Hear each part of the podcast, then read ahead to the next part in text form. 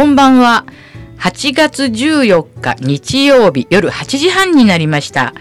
イエスから始めようグローカルな夜をお届けします。FM84.2MHz ラジオつくばからお送りします。お相手は一般社団法人コモンニジェールの福田秀子です。この時間ではグローカルな夜とタイトルにもあるようにどんなに遠い場所でも人の頭の中では想像力ということでグローバルとローカルを一瞬で行き来できるという考えから来ています。そんな番組内容にしたいと思っておりますのでどうかよろしくお願いします。えー、毎週ですね今日は何の日というのを、まあ、ちょっとお送りしているわけですけれどもなんか8月14日っていうのはですね福田的にはなんかこれというなんかあのあれは見つからなかったので 今日はあの大事なね後々ゲストもお迎えしておりますのでね今日は何の日は今日はちょっとお休みしたいと思っています。まあもともと独断と偏見で 成り立ってる番組なのであのまあそういうことで申し訳ないんですけどはい実は先週8月7日に茨城県守谷市の桜坂ビバーチェというイタリアンレストランでこれがですねあの関東平野を望む景色の素晴らしいレストランでいつもあのコモンニジェールのチャリティーコンサートの打ち上げとかもねそこでしているんですけどそこで、守谷の人中心にあのなんとニジェール物語のね出版記念パーティーをそこでしていただいたんですよ。本当にあの40数名の方が来ていただきましてまあ本当にありがたいですね発起人の西尾さんはじめ皆さん来ていただいてねもうあの大阪の中之島のあの方でも委員会の方にあの温かいパーティーをしていただいて本当にね福田は幸せ者だと思いました。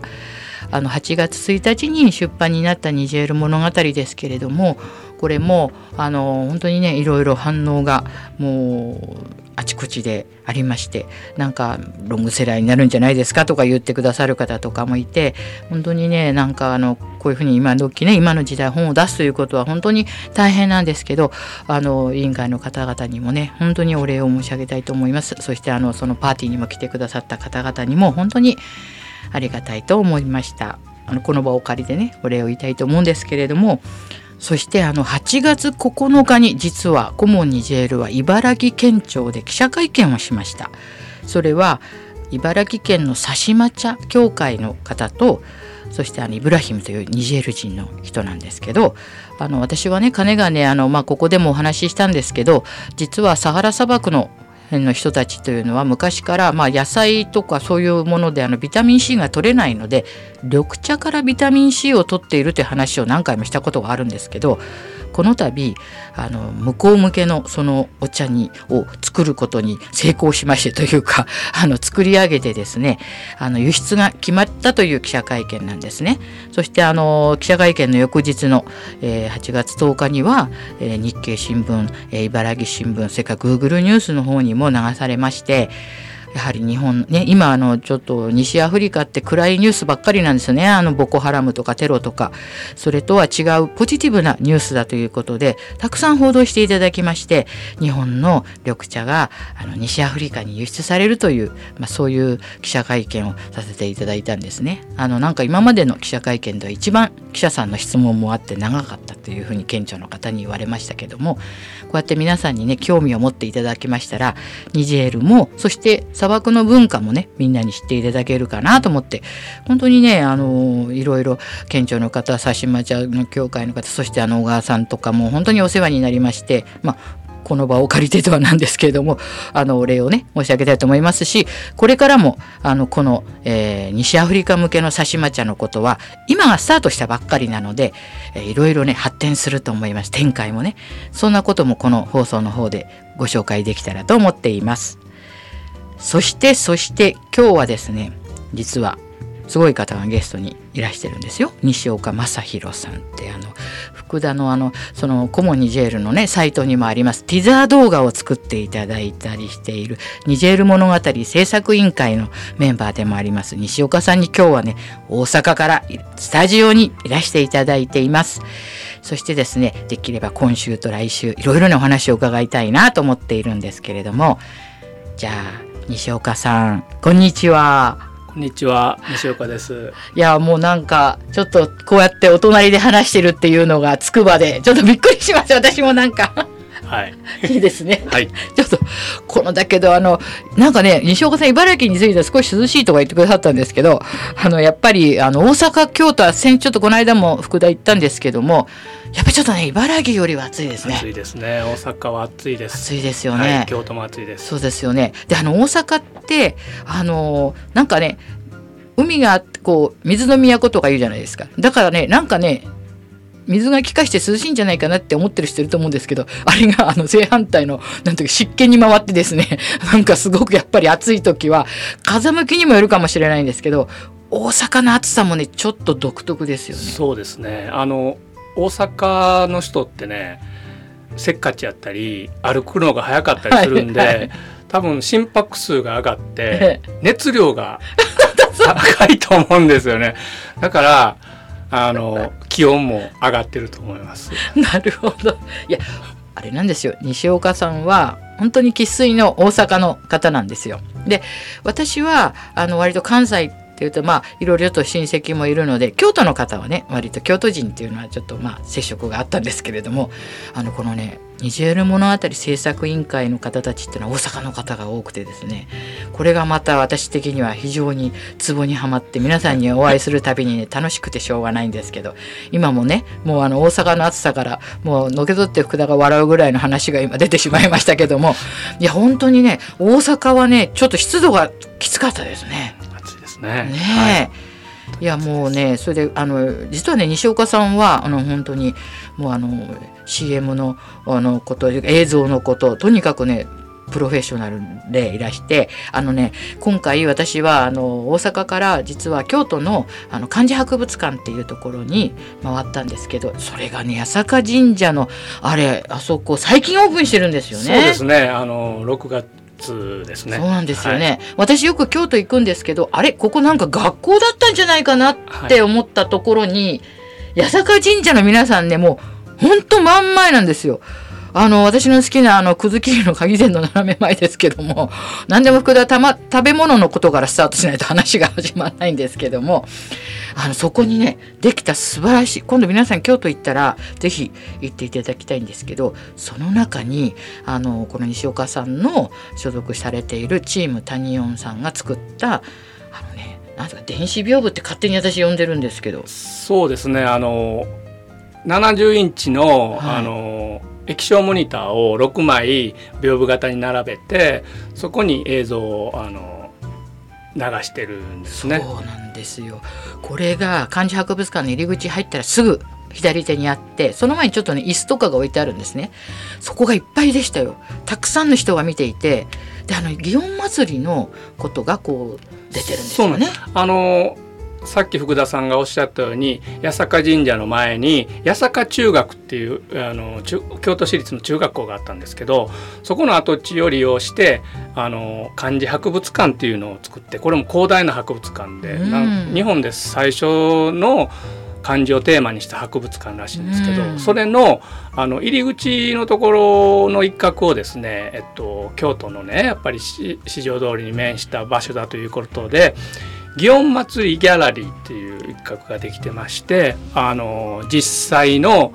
山鉾祇園祭を巡行する山鉾を新たに、えー、っと1期1期というかまあ3分の2ぐらいなんですけど作って展示してあると。でまあそれが触れたりするのとあともう一つその今ご紹介いただいた液晶の屏風で、うん、えー、祇園祭の様子というか、まあ、歴史というかを新たな切り口で、えー、紹介する映像を作らせていただきました。いやご本人を前にね本当にねあのもうね感動しました。私それでそこで見てた方たち皆さんもいやちょっとごめんなさい。私関西関西弁すごく関西の方って関西弁真似されるのすごい嫌がるんですけど皆さんいや綺麗なってあの独特なあの言い方で感動してました皆さん。本当にこれは、ええ、それであのー、そのねちょっとこれすごい説明あこれあれですよね。チームタニオンさんのサイト行くとちょっと見られたりしますか？あのー、ダイジェストなんで本当触りだけですけども、はい、はい。はい、ぜひね皆さんあのサイトに行って見ていただきたいんですけどあのね私は本当この電子屏風としかねもうなんかボキャブラリーが少ないんで言えないんですけどいや本当そんな感じなんですよ。屏風が中の絵が動くんですけどそれがあの矛がねこうみんなに引いてこう更新するというかこう移動していくの時に実際の例えば矛を皆さん見ると高いですから上の方の飾りとかがゆらゆら揺れますよね。下にこうあの何ていうんですかこう車輪があって人間が引いてるからそのね揺れ方ももうね絶妙であのねほんとこれね、ちょっと言葉で説明するのがね、もうあれなんですけど、ほんと素晴らしいものなので、ぜひ皆さん、京都に行った時には、八坂神社の、あの、前にね、漢字博物館ってあって、入ったらすぐ祇園ギャラリーってあるんですけど、そこのね、西岡さんたちが作ったね、このね、素晴らしい今風の屏風をね、ぜひ見てください。ぜひご覧ください。これはもうね、必見の価値ありです。はい。で、私はそこを見て、そしてあのちょっともう東京に帰らなければいけなかったのでまあそこでちょっと一瞬出たらくらつくらつきましたっていうか京都の暑さにですねまた暑さの話いや今年は多分高温注意報があちこちで出てますけど特にまあでもね関西はそれ暑いんですけれども特に今年暑いんじゃないですか？年々暑くなってますね。そうですよね、であのちょっとあの私のねなんか年がバレちゃうかもしれないですけど小さい時にね絵日記とかってつけてた時にあのそんなねもう30ね8度とか7度なんて絶対なかったですよ。あっても30度あったらあなんかいや30度だみたいな感じだったんですけどいや今は平気であの北関東の辺なんて37とか38とか平気で出るのは間違いなくこれは夏は気温がね私は上がってると思います。そしてあのねよくあるゲリラ豪雨ってあるじゃないですか。いや昔夕立はありましたよ。でも今みたいにあんな一瞬で浸水するような雨っていうのはちょっと関東でもちょっと私はねあんまり昔はなかったんじゃないかなと思うんですよ。そうですね、ね。はい、だから気候もなんか本当にね、まあ、あの変わってるなっていう気はするんですけどでもねやっぱあのその祇園祭のあのでもあの何ですか「こんちきちん」っていうんですかね。あれはやっぱりその夏のね本当に暑いとこで聞くから夏だなっていう感じがするんですけどどうですか？あの病は制作はどのぐらいかかったんですか？あの実際にかかったのはそこまでじゃないんですけども、はい、企画から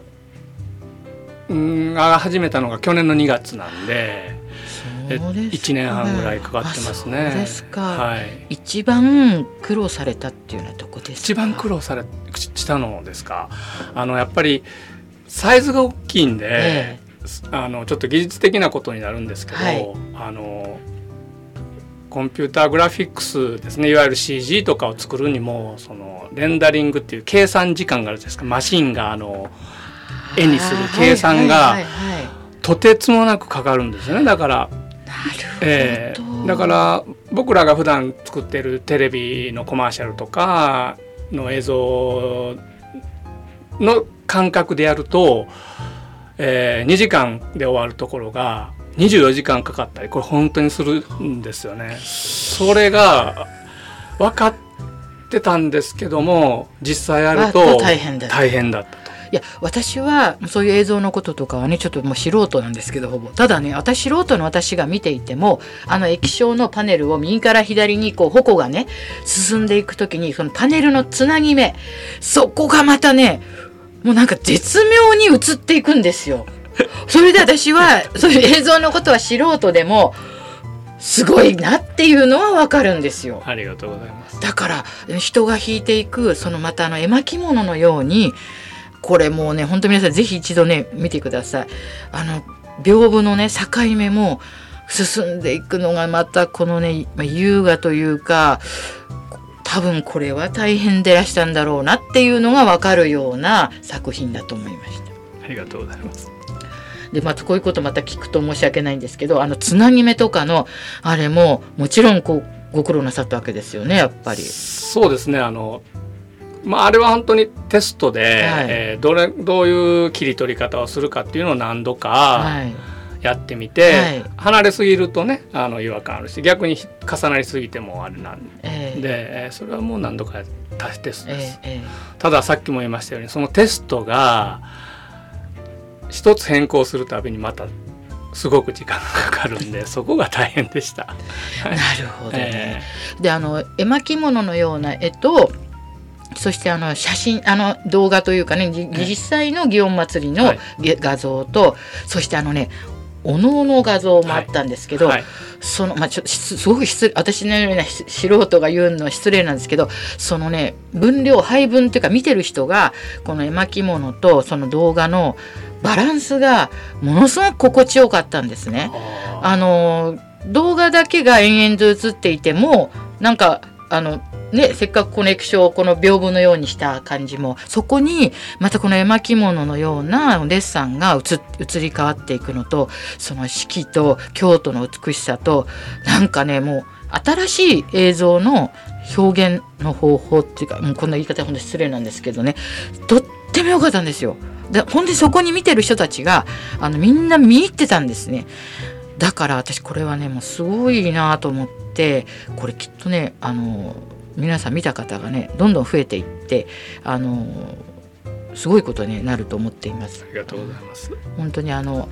出た時はちょっとクラクラしましたけど、京都の暑さには。でもあのまたちょっと一旦中に入ろうかなっていうぐらいになったんですけど、あのね本当に良かったです。あまた場所もねすごい場所ですよね。あそこ一番、もう一等地じゃないですか。ですね。本当あの八坂神社の前でやっぱり外国人の観光客の方も。いましたよ。外国の人もたくさん来てました、もともとあの作り出す企画の段階からね、はい、ある意味あの京都のあの場所っていうのは、はい、日本の玄関でもあるそうです。本当に。だからえっと祇園祭を通してね、えー、その日本の文化を知ってもらうために、えー、これはちょっと生半可なものは作れないなと。ね、これを帰いいもん見たって言ってね本国に帰ってもらえると嬉しいんで、えー、そうなんですよね。あの気合を入れて作りました。そう思いました。本当に素晴らしいです。あのいや本当にあそこはね京都駅前とかそんなそういう場所よりかも顔っていうか八坂神社の前ってなんかもう中心だと思いますね私は。あの人がたくさん来る、ね、ですからそこにあの電子屏風というかそのそれがあって皆さん見ることができるっていうのはあれ相当なあれオープンしたのは6月の末でしたよね。そうですね、うん、もうすでにねたくさんの方がね見てると思います。で、まあ、今ね最初にこのとにかくこの今屏風の話をしてしまったんですけどもあのニジェルムあたり制作委員会のメンバーでもありますし、まあね、西岡さんはね本当に私はもうセンスというか大尊敬していてですねあのティザー動画もニジェール物語のティザー動画もあの作っていただいてやっぱり私が書いたニジェール物語というものをなんかすごくあの理解していただいてあのこういういろんな方法でいろんな形にしようっていうふうに言ってくださって、まあ、本当に感謝してるんですけどもあの今もねそのあそこに置く屏風はこれやっぱり皆さんに見てもらうんだからっていうようなお話なんですけどティザー動画もねうちのサイトにもアップしてるんですけどどの方もね「えー、これどうやって作ったの?」みたいなふうに 皆さん言ってくださるんです。イエスから始めよう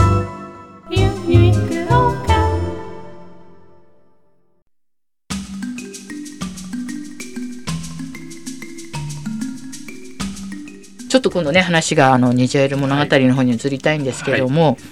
まあ、ちょっと私が聞くのはね恥ずかしいんですけれども最初に西岡さんにニジェール物語を読んでいただいた時になんかどういう印象を持たれたかなって思うんですけども。あの初めてね物語を読んだ時にあのなんだろう僕アフリカも行ったことないしサハラ砂漠もないんですけどもあの読んでるうちにすごくこう豊かなサバサハラ砂漠の風景が頭に浮かんできたんですねこれ本当にそうなんですよ。でそれがあの乾いた砂漠じゃなくてすごく豊かで、えー、色とかね光とかにあふれるような映像だったんですよね。であこれなんだろう映像作品にしたいなって思ったのが第一印象です。はい。そうですか。ありがとうございます。まああのね福田の友達なんかはね本当にあの文章をあんたが書いたのかってね言われてこの普段の私とねギャップがありすありすぎるってうちのあの息子なんか日々この感性で暮らしてるとはとても思えませんっていう最初の一言だったんですけどもね。でも間違いなく私が書いたんですよあれは。でもあの本当にねあのえー、今回1日に出版になってアマゾンの方のレビューにも書いてくださった方いるんですけど貧しい国の豊かな話の物語っていうふうに書いていただいたんですね。あの本当に私自身行く時はみんなに何にもないとこよとか言われて何にもないとこだから気をつけてねみたいに言われたんですけどでも私はそこでそういうふうに言われていったけれども決してそうじゃなくてあの満天の星とか一見何もないように見える砂漠に実はこう生き物がいたりとかなんかねそういうことを何かに残したいと思って書いてそれをこう西岡さんたちがっていうふうに言ってくださったのは私としてはねその分かっていただいたっていうのはすごくありがたかったですね。まああのその映像にしたいなって思ったんですけど、はい、やっぱ映像っていろいろと大変だったり、はい、あのお金がかかったりするんで、はい、あのまずその絵本をね、はい、絵本にしてえーと、人間って手元にその文章だけじゃなくてちょっとこう素敵な絵とかものがあったらイメージしやが広がりやすいと思うんでまず絵本にしてそれを多くの人に手をと手に取ってもらってでそこからまあどんどん世界観を広げていこうということで、えー、制作委員会を作ってから1年。そうですね。1年半ぐらい1年10か月ぐらいですかね。やっと完成して、はい、素敵な絵本ができましたね。ありがとうございます。本当にいやいやそんなそんなもうねこれ制作委員会の方々のね保存のおかげで私はあの本当にあれを書いたっていうだけなんですけど、でもあの制作委員会の方がまたしてくださったニジェール物語の世界展っていうのをここでもたびたびご紹介させていただいたんですけども、それについてもあの株式会社パナソニックというね大きな会社がバックアップしていただいて、本当にねあのうちの寺子屋まあコモニジェールの方になりますけれども寺子屋の事業にも久光製薬のあの方とかもねあのいろいろ、えーと、女性をいただいたりとかなんかこの、まあ、ニジェールの話ニジェール物語コモニジェールっていうのがあのここ本当にここのとこいろいろいろいろねあの皆さんに知っていただくことになって、まあ、ありがたいなって思ってるのとあのやっぱりこの絵本という形、まあ、そのパナソニックの女性を選んでくださった審査員の方もね今までこの途上国をこの文化っていうかこの美しい面を見ようというところがなかったと。それをこのあのニジェール物語はしたところが今までのその支援途上国を支援するとかそういう考えとは全く違うところにを評価したいっていうふうに言ってくださってもう本当にねありがたかったですね。であのこの度あの乾さんの絵と松井さんの想定でできた本を絵本をもうもう本当なんかね自分自画自賛みたいで恥ずかしいんですけどどの人もねあの皆さんね美しい絵本あのライフネット生命のね出口さんもこの美しい絵本はね本当見たことないみたいなふうに言ってくださったんですよね。本当にねありがたかったですね。ティザー動画もあのぜひ続きが見たいって皆さんねあの言ってそうですね。ぜひ続きが作りたいですね。作りたいですね。はい、いやもういろいろなんかねあの。ダンスをまたねあダンスっていうかあの読み聞かせ会みたいのもしたいとかあとね読書会をしたいとかいろいろやっぱり反応がね面白いなと思って、はい、あのお菓子を作りたいという人もいましたよ。でもそうやって広がっていくのはわ僕たちもそのね、ある意味狙いって言ったら失礼だけどね、はい、あのややりたかったことなんでよかったですね。はい、ちょっと真面目な話していいですか、はい、あのもともとねその子供のあの教育とかにちょっと実は興味があったりしかも幼児教育っていうか小学校低学年ぐらいまでの教育に興味があったんですけど、はい、そこでその福田さんの「ニジェール物語」を読んでねあの僕のイメージが広がったっていうことをお話ししましたけどこれそのさっきちょろっと言った子どもの教育と関係があってえっとちょっと真面目な話なんですけど実は今世の中でいろいろと事件とか問題とか犯罪とかねいじめもそうだと思うんですけど起こってるんですけどこれ僕のすごく極端な話なんですけど、はい、子供たちっていうか人にね想像力がないからこういうことになるんだと。はい、ですごく極論するとね子どもたちが素敵な豊かな想像力を持つと世の中のほとんどの問題は解決するんじゃないかと思ってるんですね。ね。うん、だからそのさっき言ったこんな綺麗な本絵本ができましたねって言ってくださるっていうことはねそのサハラ砂漠って言ったらおそらくなんだろう砂の色だから黄土色とかで塗っちゃうような子供ばっかりのところにねピンクだったり赤だったり黄色だったり、うん、真っ黒だったりね、うん、いろんな想像力を広げていくきっかけになればいいなと思いますし、はい、まあ、きっかけになるような素敵な絵本ができたような気もします。いや本当にね、はい。あの本当にねあのありがたい本当素晴らしい絵本をね作ってくださってなんか作者冥利に尽きるというかもう本当ありがたいなと思うんですね。それで今ちょっと西岡さんが言ったようにやっぱ想像力ってねすごく大事であの私実はね今度寺子屋の子どもたちにもあの絵を描いてもらおうと思ってるんですけど、まあ、ステッドラーという会社が,、まあ、あの提供していただいてるんですけどもあの描くものですね。あのやっぱ彼らもあのなんかあの多分ね絵を描いてもらったらやっぱり彼らなりの想像力でなんかねすごく面白い絵ができるんじゃないかなと思うんですね。であの今度「ニジェール物語」も来年っていうかこれからたくさんのいろんな言語にあの訳してあの読んでもらいたいなと思ってますしあの動画なんかはある意味ねあのなんかこう字が読めない子たちだけどもまたそういうふうに見たらいろいろ発展すると思いますしやっぱりね想像力っていうのはねもうこれはもう本当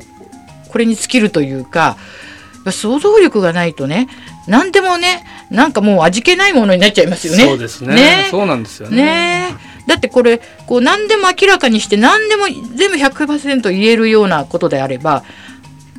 もう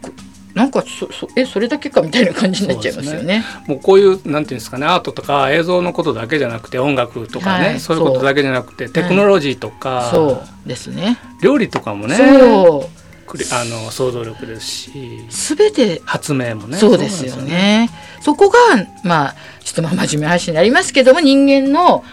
なんか生きてる、